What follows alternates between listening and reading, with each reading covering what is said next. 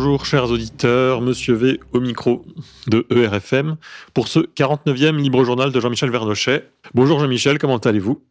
Euh, Bonjour Monsieur V, bonjour à toutes et à tous. Bah, écoutez, il y a du soleil mais il fait froid. Nous sommes aujourd'hui le 1er mars 2021. Euh, il fait froid dans ma lointaine province, il faisait moins 5 ce matin. Alors pour commencer, nous pouvons parler de ce fameux vaccin et des premiers effets secondaires qui commencent à apparaître. Alors, euh, d'abord, ce qu'on peut en dire, c'est qu'on ne sait rien. On ne sait rien d'officiel. C'est-à-dire qu'on a beaucoup d'informations qui arrivent sur euh, euh, des hécatombes au sein d'EHPAD, mais on dit après coup à Nice, il y avait eu 40 morts il y a déjà quelques semaines d'un seul coup, mais on avait dit que c'était pas la vaccination, que c'était les comorbidités, que c'était le que c'était le Covid lui-même. Donc toujours escamoter les, les, véritables chiffres. Et euh, aujourd'hui, on est quand même placé dans une situation difficile, à savoir qu'on ne sait jamais si une information est tout à fait exacte, vérifiée, ou si elle est interprétée, euh, étirée. J'ai euh, aujourd'hui des statistiques sur le Royaume-Uni. Il y a eu 5,4 millions de vaccinés et on aurait 1716 cas de troubles oculaires assez sévères et dont 22 cécités totales et irréversibles. Hein, on aurait un, total de 50 000 effets secondaires sur 5 millions. Alors, ça fait euh, un effet secondaire euh, euh, sérieux, notable, pour 333, c'est pour moi qui ai inventé le chiffre, 333 vaccinés. Mais c'est quand même une fréquence qui, est assez, qui est assez troublante et même plutôt inquiétante. Alors on aimerait bien avoir des euh, des, informations exactes, vérifiées, validées, mais comme la grande presse ne fait pas son travail, si elle fait son travail, qui est celui de mentir professionnellement et systématiquement. Voilà. En tout cas, la vaccination, euh, on avait dit que telle ville ou telle, je ne sais quoi, de Californie avait euh, souhaité cesser la vaccination. Idem en Norvège, où il y a beaucoup de réticences suite euh, au vaccin H1N1 contre le H1N1 de 2003. Même chose en Suède, mais on n'a que des informations parcellaires et non recoupées euh, autant qu'il le faudrait. Voilà. Donc le, bilan, pour l'instant, c'est pas pas un bilan grandiose. Des vaccins qui d'ailleurs n'immunisent en rien, et lorsque vous vous retrouvez euh, tout de même contaminé après, on vous dit oui, mais ce n'était pas suffisant, il faut se refaire vacciner avec une deuxième dose, avec une troisième dose. Oui, on ne sait pas. Et puis les, vaccins sont en concurrence. Enfin, euh, tous ceux qui, qui sont compétents en la matière, à commencer par le professeur Didier Raoult, disent bien qu'un vaccin qui n'en est pas un, qui est une thérapie génique d'ailleurs, euh, excepté le vaccin chinois, mais qui n'est pas euh, distribué en Europe, comme par hasard, euh, qui lui est un vaccin classique, pasteurien, compagnie on n'a jamais vu ça, un vaccin qui est prêt en, espace de quelques mois, euh, c'est proprement hallucinant. Mais ça, il faudrait le dire, le redire.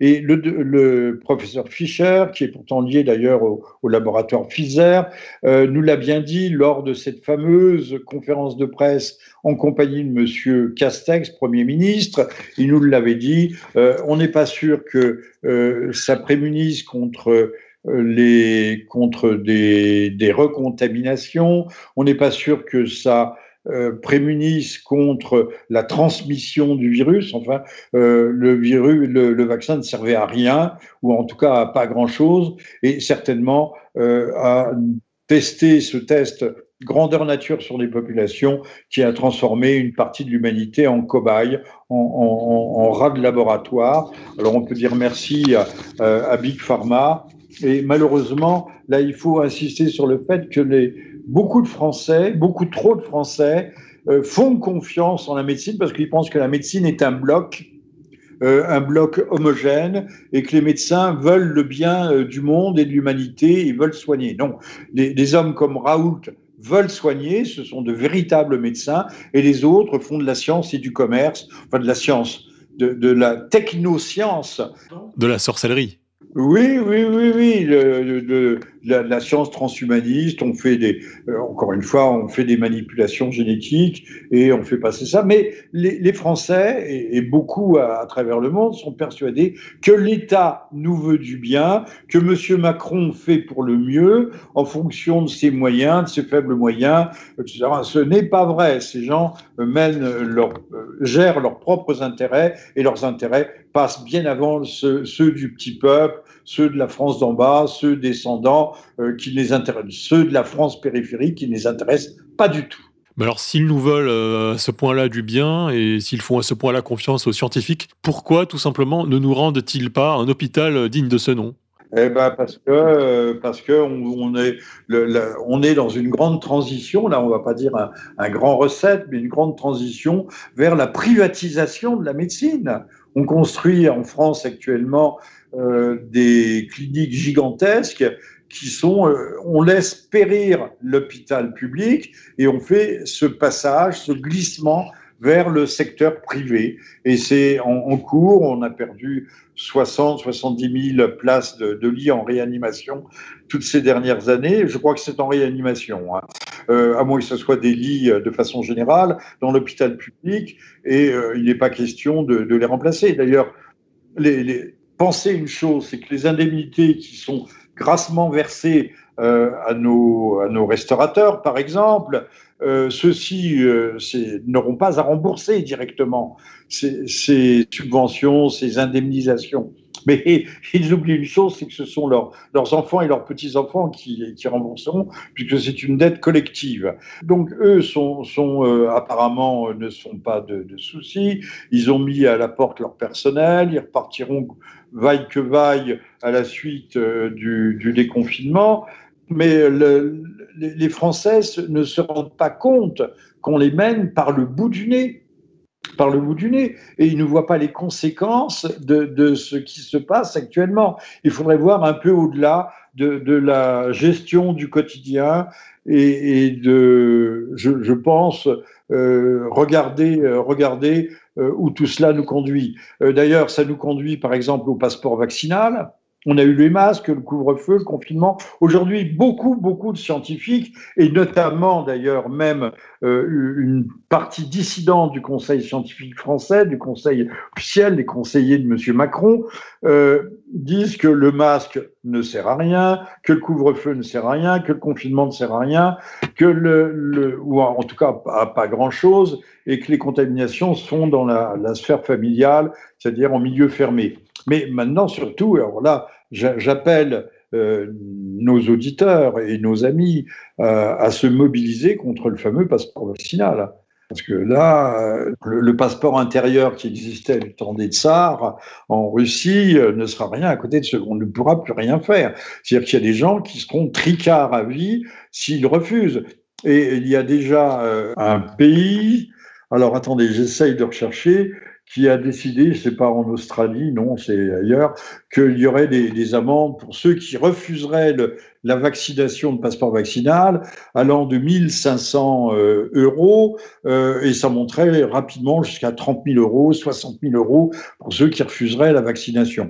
On est véritablement, il faut le comprendre, entré dans un, dans un système totalitaire et pas seulement une dictature sanitaire, mais dans un système totalitaire qui ne dit pas son nom, où nous parlions un instant, et je m'arrête ici, de privatisation pour le secteur de la santé, mais de privatisation pour tout. Ceux qui font la censure aujourd'hui, ce n'est pas l'État, qui d'ailleurs euh, s'en lave les mains, euh, l'État reste virginal, mais ce sont les, les GAFA, les YouTube, les Twitter, euh, qui décident de ce qui est publiable et de ce qui n'est pas publiable. Et là, ça devient intolérable, puisque on entre dans le monde de demain, et le monde de demain, c'est le monde des, des grands groupes, ce, que ça, ce que les Américains appelle, mais ça n'a rien à voir avec le mot français, le, monde corporatiste et le monde des grandes corporations, mais c'est de l'américain, c'est de l'anglo-américain. Hein. Une corporation française, c'est tout autre chose. Attention aux faux amis.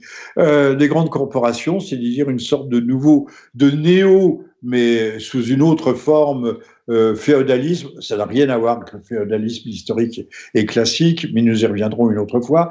Euh, des, grandes corporations, ça rappelle un peu les, dessins euh, froid équateur de comment s'appelle celui qui avait dessiné la, foire aux immortels et, qui montrait un monde demain euh, dominé par des super groupes euh, géants, des groupes trans multinationaux qui dirigeaient la planète. Et je crois qu'on y arrive petit à petit et même plus rapidement que nous ne le souhaiterions.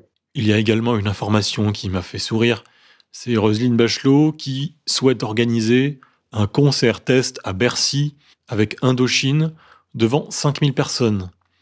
Alors que déjà, c'est pas avec 5000 personnes qu'on rentabilise un concert à Bercy.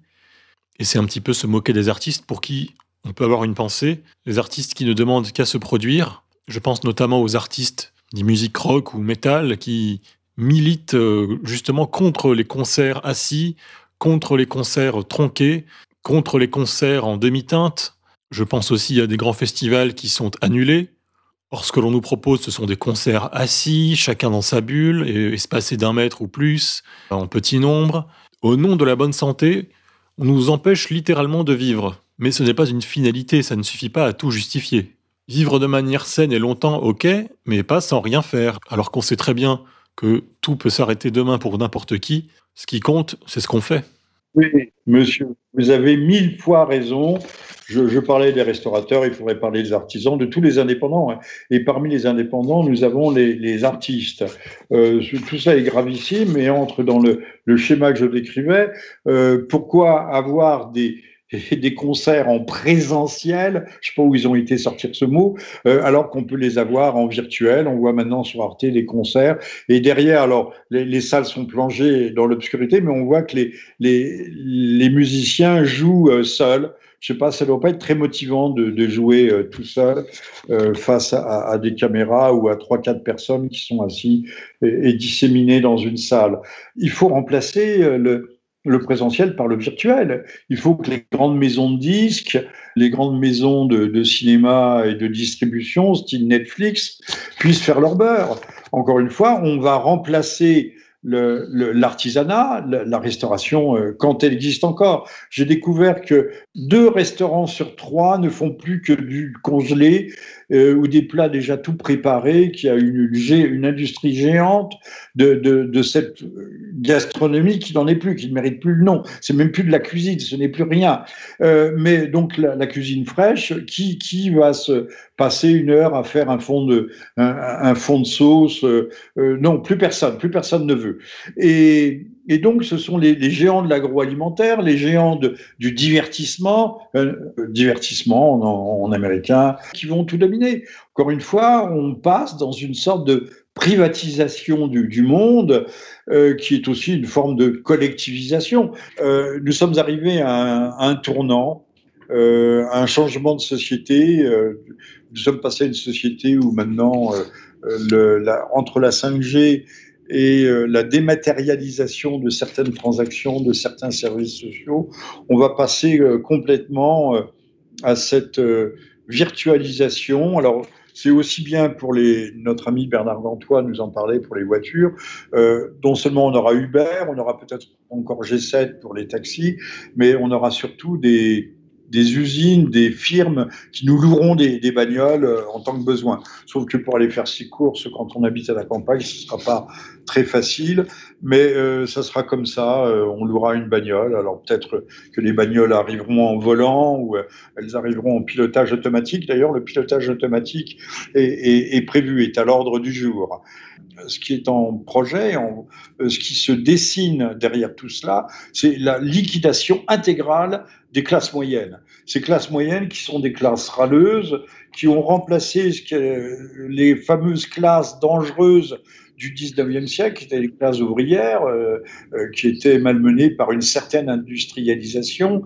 Je dis bien une certaine, parce qu'il y a eu aussi un, grand patronat euh, paternaliste, celui qui était adepte de la doctrine sociale de l'Église, qui a existé peu, peut-être bien avant même la naissance de la social-démocratie allemande, cette doctrine sociale et cette, on a eu de, de grands industriels euh, comme les Schneider, ça s'écrit Schneider, hein, mais ça se prononce Schneider, et, et autres, notamment dans les, maîtres de forge qui euh, avaient des politiques sociales très, très avancées euh, pour l'époque. En Allemagne, on a eu Siemens aussi, euh, qui très tôt s'est préoccupé du sort de ses ouvriers. Alors revenons, les, classes dangereuses aujourd'hui, c'est ces classes moyennes qui sont réticentes, ce sont les, ceux qui ont l'esprit d'entreprise, les petits patrons qui ne pourront pas se couler dans le moule des multinationales et devenir des, des monsieur Smith, comme dans la, la matrice des, des frères, euh,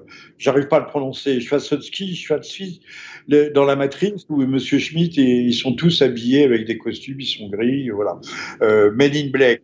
Men in Black, pardon, des hommes pas noirs mais en noir, euh, donc des gens interchangeables, tous, euh, on les voit à Paris, ils sont habillés avec leurs pantalons euh, euh, rabougris, leurs chaussures pointues et des petites vestes étriquées, et ils sont tous sur le même modèle.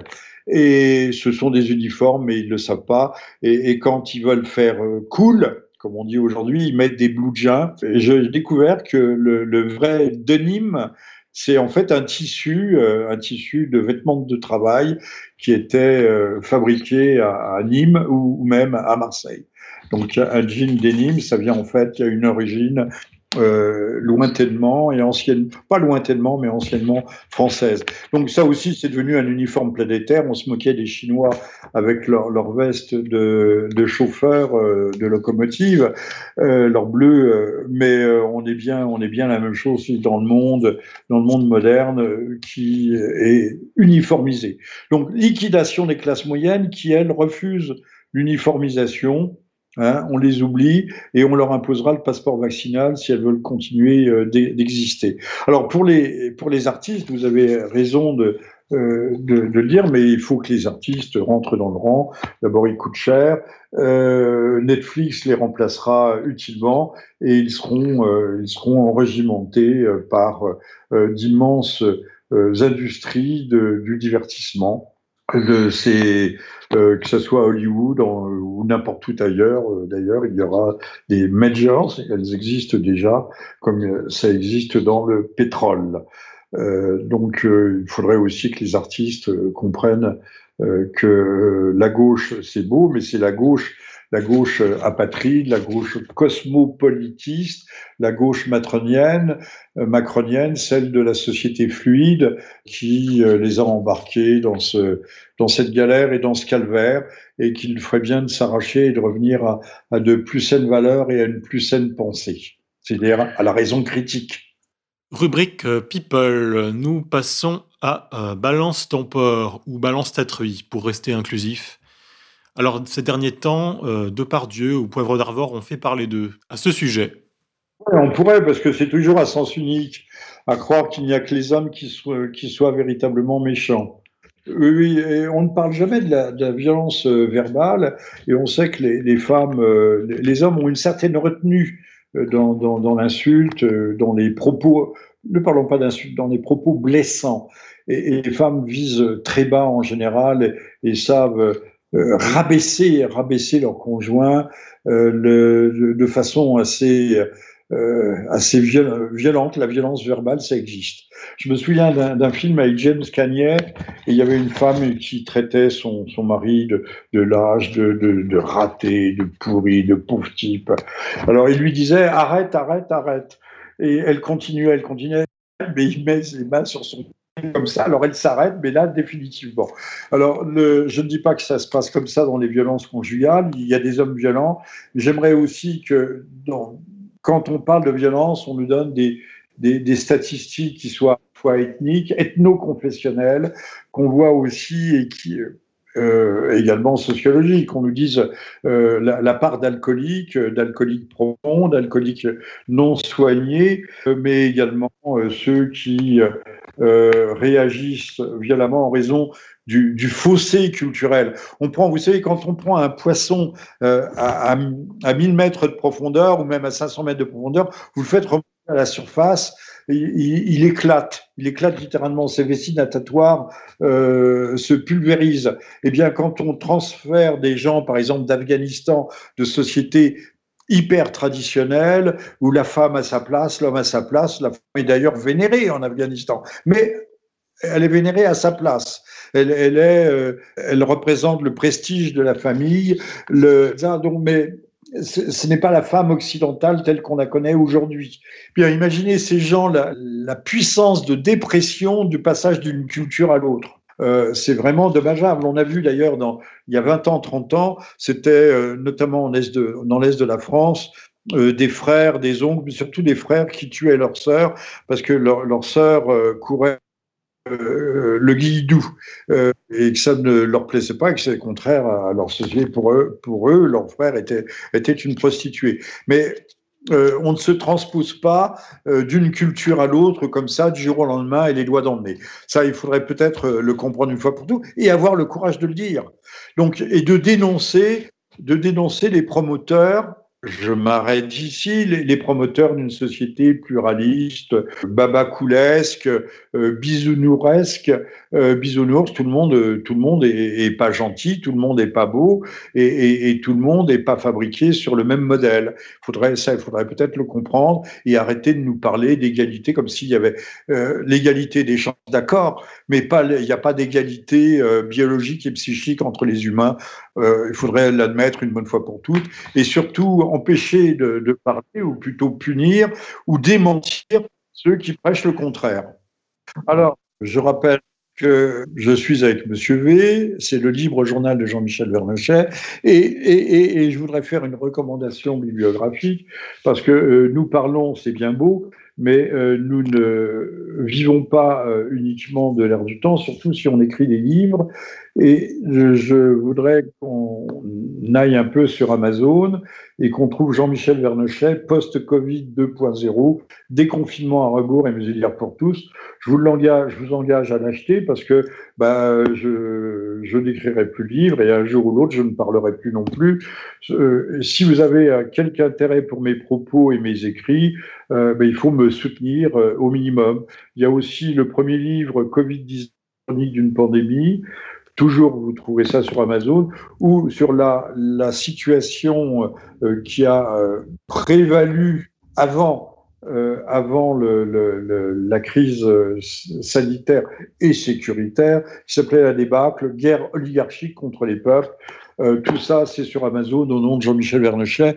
Il faut que vous nous aidiez, il faut que vous médiez parce que sinon, euh, bah sinon euh, euh, on aura beau maintenir le, feu sacré autant qu'il est possible, dans les ténèbres où nous sommes, il finira par s'éteindre. Parlons à présent de Biden.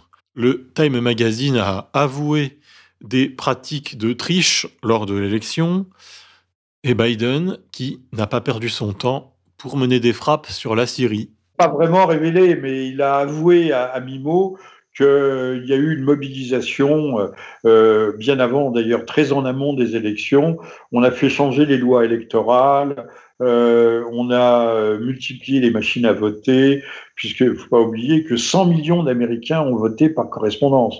Et on sait que le vote par correspondance, que Madame Royal voudrait voir revenir d'urgence parce qu'elle s'est dit qu'elle aurait peut-être une chance euh, avec les, les machines Dominion, Dominion, euh, le, la machinerie euh, a triché, euh, elle aurait peut-être une chance de, passer, de l'emporter cette fois-ci.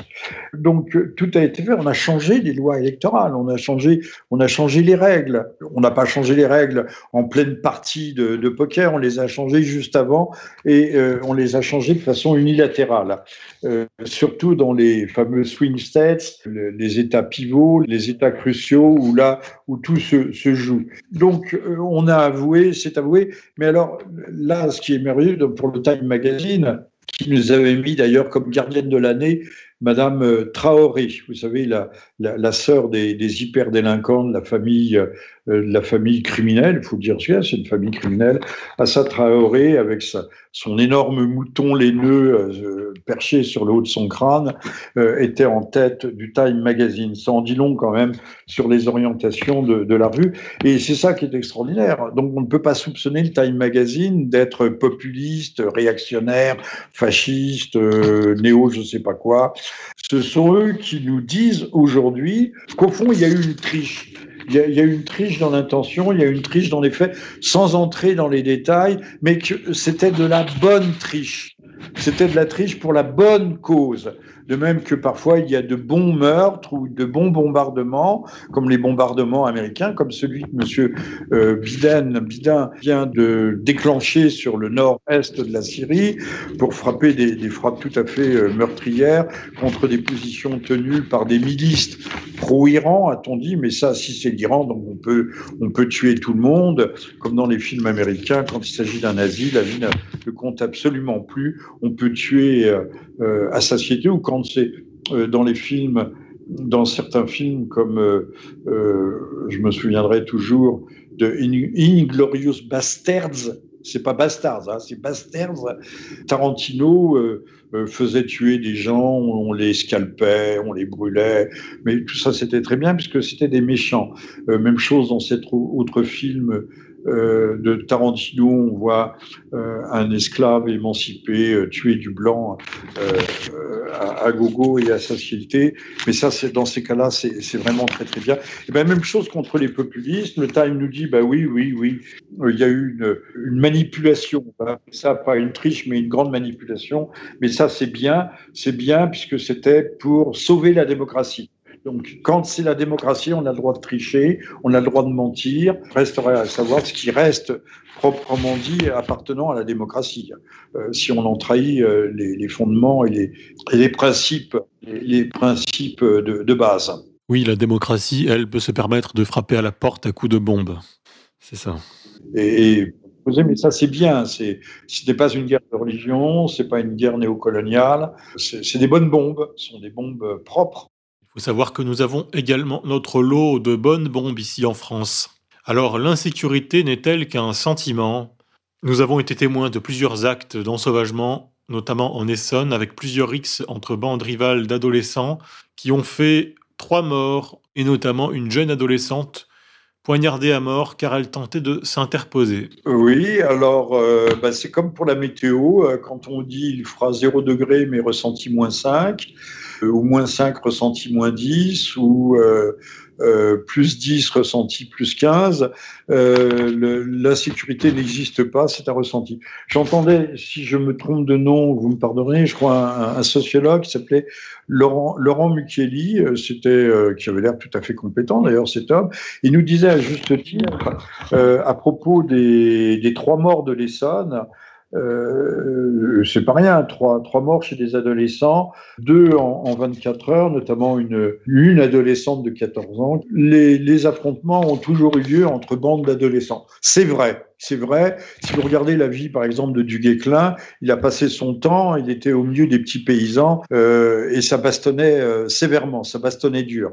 Sauf que maintenant, euh, on utilise des couteaux, même si ce ne sont que des, des opinels, des, barres de fer, des marteaux, des haches dans certains cas, et que euh, on nous parle des morts, mais on ne nous parle pas des blessés et qu'il y a une dimension aussi interethnique, intraethnique, puisque ce sont souvent des bandes rivales et pas n'importe lesquelles, ce sont des bandes euh, qui pratiquent des, trafics. Euh, des, trafics illicites. Alors peut-être qu'en libéralisant ce que veut faire l'État, et euh, c'est déjà pas tout à fait réalisé, mais c'est en cours. Euh, ce que va faire l'État en libéralisant la vente du hashish, elle espère qu'il y aura plus, euh, que les dealers ne seront plus à guerre. S'ils continueront à se faire la guerre, mais là, ils vendront plus de, drogues dites douces, ils vendront des drogues réellement dures.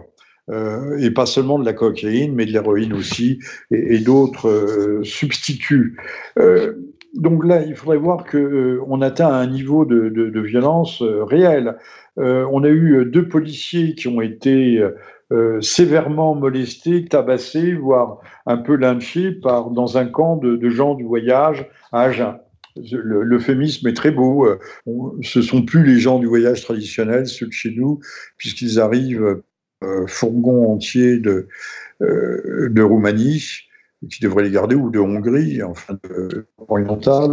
Et on sait que, je ne sais pas si ces gens ont des passeports, en tout cas ils n'ont certainement pas de passeport sanitaire, euh, pas encore tout au moins, euh, mais qui ne payent pas d'impôts, qui aussi, je ne dis pas grassement, mais qui vivent euh, de nos subventions. Alors on, On dit, on parle toujours de, ces camps qui sont, qui sont de, véritables dépotoirs, euh, malsains, foyers de, maladies, de tout ce que l'on veut, mais on ne parle jamais des, Audi, des Mercedes qui, traînent euh, des roulottes de très grand luxe. Donc, quand même une population un peu étonnante. Également à Reims, dans un quartier euh, de la Croix-Rouge, je crois, euh, un photojournaliste qui a été euh, gravement blessé également. là, ce ne sont pas par des gens du voyage, mais. Alors, pour revenir un instant sur les, affrontements entre jeunes, entre adolescents, entre bandes d'adolescents, je rappellerai, et c'est vrai, M. Muccelli sur ce point a raison, il aurait pu le faire, rappeler par exemple que sur les grandes plages du sud de l'Angleterre dans les années 60 à Hastings. Euh, ce sont des bandes de, mods mais des centaines d'individus. Euh, les mods se promenaient à scooter, ils avaient des parkas et les cheveux courts, qui affrontaient les, rockers, qui eux étaient à moto avec des blousons de cuir noirs. Euh, notamment en 1964 est resté dans les mémoires pour ce de très très vaste Rix à Brighton. Voilà, mais ça, il n'y avait pas, euh, apparemment, il n'y avait pas de mort d'homme. Euh, il y avait sans doute des blessés, mais aujourd'hui, on voit de plus en plus fréquemment, et ce ne sont pas seulement les règlements de compte euh, de, la, de la banlieue marseillaise. là, on fait des barbecues, vous savez qu'on grille les gens dans leur bagnole après les avoir plus ou moins flingués, et, et que, mais ça, là aussi, la presse fait excellemment bien son travail en, passant sous silence ou en glissant sur ces, euh, sur ces événements. Et puis, on les euphémise, on, dit, on va nous dire que la violence, l'ensauvagement, ça n'existe pas, ça a toujours été, c'est toujours comme ça, et que euh, c'est vrai qu'au début du XXe siècle, on avait les Apaches, et les Apaches, euh, on voyait une bourgeoise qui sortait son son petit revolver de son sac à main, de son face de son sac à main pour tirer sur des apaches qu'il attaquait dans la rue. On, peut encore voir ce type de euh, d'image sur les anciens catalogues de la défunte euh, manufacture d'armées de cycle de Saint-Etienne, le fameux Manu France. Bon, euh, il y a toujours eu de l'insécurité, c'est la vérité, sauf que maintenant elle se systématise et que, et que on voit bien que M. Darmanin euh, est totalement impuissant, que ce n'est pas la libéralisation du hashish, de la vente du hashish, qui va supprimer les, les, dealers et les affrontements entre, entre gangs rivaux, qu'il y a une ethnisation et donc une communautarisation de ces affrontements, et que, plus est, il y a maintenant des, des zones, on l'a dit, il y a des zones reconnues comme zones où la police ne doit pas euh, procéder à des contrôles d'identité. Donc, on parlait déjà de zones de non-droit il y a 20 ans ou il y a 30 ans, mais maintenant, plus encore. Donc, la France, on va reprendre ce terme qui n'est pas de moi, s'archipélise et il y a des, euh, ce caviar, au fond, comme un, cerveau décrosé. Il y a des zones noires qui apparaissent ici et là et qui se multiplient et qui s'étendent. Et là, ça devrait nous interpeller et cesser de dire que M. Macron fait ce qu'il peut, comme il peut, avec euh, ses, ses maigres moyens, alors qu'il a tous les moyens de l'État, de la police à sa disposition. Encore faudrait-il que la police suive, ce qui n'est pas le cas. Très bien. Et donc, euh, à défaut de convergence des luttes, euh, nous pouvons euh, constater une convergence des bobos. Le bobo de gauche avec Mélenchon, le bobo de droite avec Zemmour.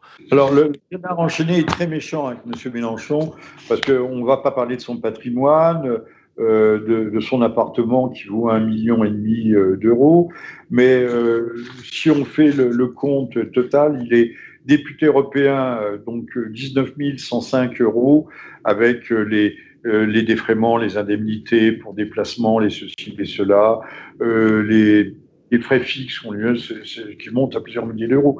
Et 17 000 euros de, sénateur de, l'Essonne. Euh, on a un grand bourge de gauche, mais un grand bourge quand même. Alors, il, joue les cracheurs de feu, là, il, il, dégueule sur la société, mais il crache aussi, surtout, dans la soupe. Il a quelque chose en commun avec Zemmour, c'est qu'ils sont nés tous les deux de l'autre côté de la Méditerranée. Mélenchon est d'origine espagnole, hein, euh, complètement. Euh, on va prendre un mot espagnol pour Zemmour, le mot habler, qui vient de habla, parler. Alors on a un blur mimétique puisque, comme le, Monsieur Le Pen le, signalait autrefois, il y a ceux qui imitent et, ceux, et, le produit original. Or, M. Zemmour, qui nous fait entendre en permanence une sorte de crissement stridulent de, de criquet, de criquet pèlerin, euh, n'est d'ailleurs véritablement bon que lorsqu'il dénonce l'islam, et je le soupçonne fort de n'avoir jamais lu le Coran.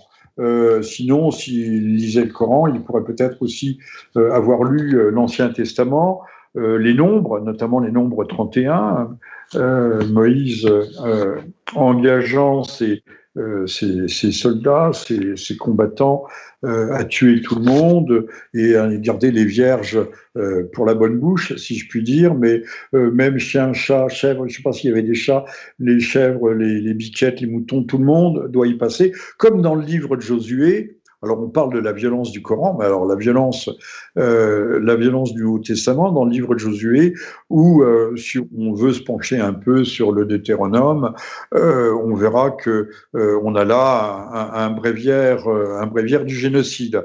Euh, donc il serait temps peut-être aussi de, de, remettre les choses à l'heure. Et, et, si l'islam est une, une, religion certes prosélyte et qui prône euh, dans certains cas la guerre sainte, mais qui à l'origine normalement est une guerre défensive. Euh, si on prône le, dar, euh, le dar al-harb, la, terre, le territoire de la, guerre, euh, en dehors du dar à l'islam, du dar à l'islam, euh, on est quand même très loin de ce que préconise cet Ancien Testament, qu'il faudrait aussi peut-être relire de façon un peu plus attentive et moins sans réclame.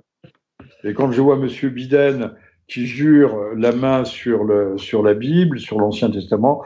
Euh, je pense que nous, nous sommes des peuples du Nouveau Testament avant toute chose et qu'il faudrait faire le tri euh, de l'héritage dans l'héritage vétéro-testamentaire.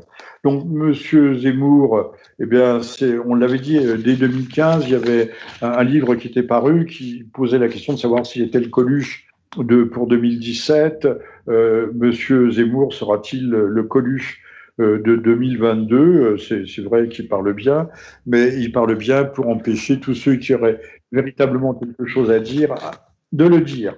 Voilà, il occupe la place, il l'occupe bien, et les Français, là aussi, marchent dans la combine. On pourra y revenir, parce que je pense qu'il fera encore parler de lui, puisque, euh, encore une fois, les, Français... Euh, euh, peuple qui se doit se raccroche à n'importe qui, à n'importe quoi, et même euh, au serpent qui passe. Mais du même côté, on nous parle maintenant d'islamo-gauchisme. Mais en quoi ce terme est-il si choquant? Ben, Il n'est pas choquant parce que ça existe. Euh, alors, Madame Vidal l'a peut-être évoqué, a demandé une enquête, c'était pas grand-chose. Elle l'évoque peut-être pour des bonnes raisons. Re revenons 40 ans en arrière quand l'islam, l'islamisme euh, a commencé à, devenir euh, fort, puissant, un courant puissant dans un pays comme la Tunisie. Euh, par exemple, eh bien, ça a commencé dans les universités. Et qui s'était converti à l'islamisme Eh bien, c'était les trotskistes les, intellectuels trotskistes, et on voit exactement le même phénomène se produire. Euh, ça, monsieur Keppel, Gilles Keppel, euh, qui n'est pas un islamologue, mais un sociologue de l'islam, euh, ça lui est passé, ça lui est passé par-dessus la tête, il n'a, il n'a pas vu. Alors, il faut bien comprendre que l'islam, euh, pour les, universalistes internationalistes euh, gauchard, gauchiste, euh, est une sorte de socialisme. Rappelons aussi que, et ça ce n'est pas dit, ce n'est dit nulle part, mais, j'ai consulté des, des, gens qui ont vécu les événements, qui les ont regardés de près, qui les ont scrutés, qui les ont analysés. Le FLN euh, avait à la fois l'appui de l'Union soviétique lorsqu'il a déclenché ça. Je parle du FLN, hein, pas de la LN, pas de l'armée de libération nationale. Le FLN, organe euh, idéologique et politique, euh, avait euh, à la fois l'appui de l'Union soviétique, mais il avait aussi l'appui euh, des oulémas, et c'est au nom de la guerre sainte que l'on a chassé les Français d'Algérie. C'était une véritable guerre sainte, même si aujourd'hui on n'ose pas en parler. Personne n'en parle. Et euh, il faut remonter à 1919. Euh, la révolution venait d'avoir lieu. La première constitution du, du Comintern pour la diffusion à l'international, puisque le but de la révolution, on n'a pas attendu Trotsky pour ça, était une révolution mondiale. Donc, euh, Lénine avait réuni euh, ce qui se réunira l'année suivante à Bakou, et on voulait appeler euh, les peuples d'Orient, notamment l'Afghanistan, l'Inde, à se soulever au nom de l'islam et à déclarer la guerre sainte, puisqu'il s'agissait de démanteler, de démembrer, de démolir l'empire euh, l'empire britannique des Indes. On parlait des Indes à l'époque, pas de l'Inde. Euh, même chose pour l'Afghanistan, où les Anglais avaient une euh, n'étaient pas présents, mais avaient une, une réelle influence. Et, eh bien, le, il y a toujours eu cette, cette, cette, cette alliance, qui n'est pas une alliance contre nature, entre l'internationalisme prolétarien et l'islam, qui ont pu faire cause commune. Je rappellerai que M. Illich Ramirez Sanchez, le bien nommé, Illich, c'est le prénom de, Lénine. Hein. Illich Ramirez Sanchez euh, dit Carlos, que les jeunes générations ne connaissent plus, qui a été un, grand aventurier anti, anti-impérialiste, euh, l'homme de la prise d'otages de, l'OPEP, a écrit un livre euh, avec votre serviteur d'ailleurs, dont le nom figure sur la couverture, qui s'appelle l'islam révolutionnaire. Euh, Monsieur Rabirez s'est converti deux fois de suite à l'islam. Il s'est converti notamment une première fois avec des, des islamo-marxistes euh, à Téhéran, euh, qui va rencontrer sur le front, euh, sur le front euh, du, du, Levant ou dans les, les, les camps d'entraînement euh, palestiniens.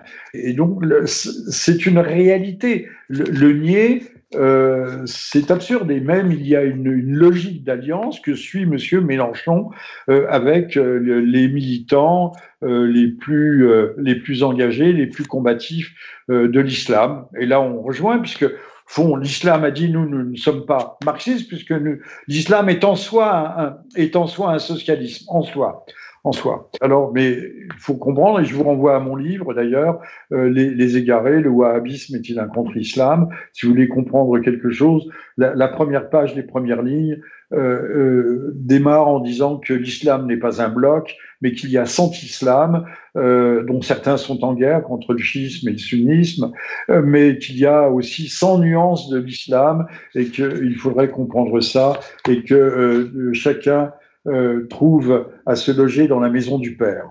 Un, tout dernier mot, je vous en supplie. On va dire, c'est pas à moi de faire la publicité pour mes livres, mais si personne ne l'a fait, euh, lisez, achetez euh, mes livres sur le Covid, sur la pandémie, notamment post-Covid 2.0, déconfinement à rebours. C'est ce que nous vivons. Comme d'habitude, j'étais un peu en avance et Muselière pour tous. Vous trouverez ça sur Amazon, chez, euh, sur des sites ou, ou que sais-je, sur tous les, les, les, grands, justement, les grands groupes qui aujourd'hui euh, ont succédé aux librairies qui sont déjà mortes de, depuis longtemps. Il n'en reste plus guère en France et ce sont les Amazon et compagnie. Mais là, on est bien obligé de passer par eux, de même que euh, quand on veut se déplacer d'un pays à l'autre, on prend une grande compagnie aérienne low cost qui n'est au fond qu'une filiale ou une succursale des très grandes compagnies. Chers auditeurs, cette émission est à présent terminée. Nous allons nous quitter avec la parole du jour. On vit dans une société où un artiste créatif et authentique ne peut plus ni être produit, ni vivre décemment, mais où l'on fait de l'argent en faisant des vidéos YouTube. Faut-il acheter l'iPhone 11 ou l'iPhone 12 À bientôt. Voilà, merci à vous, Monsieur V. Merci à toutes et à tous, et à très bientôt peut-être. Merci à vous et à très bientôt, chers auditeurs. Au revoir. À la prochaine. Au revoir.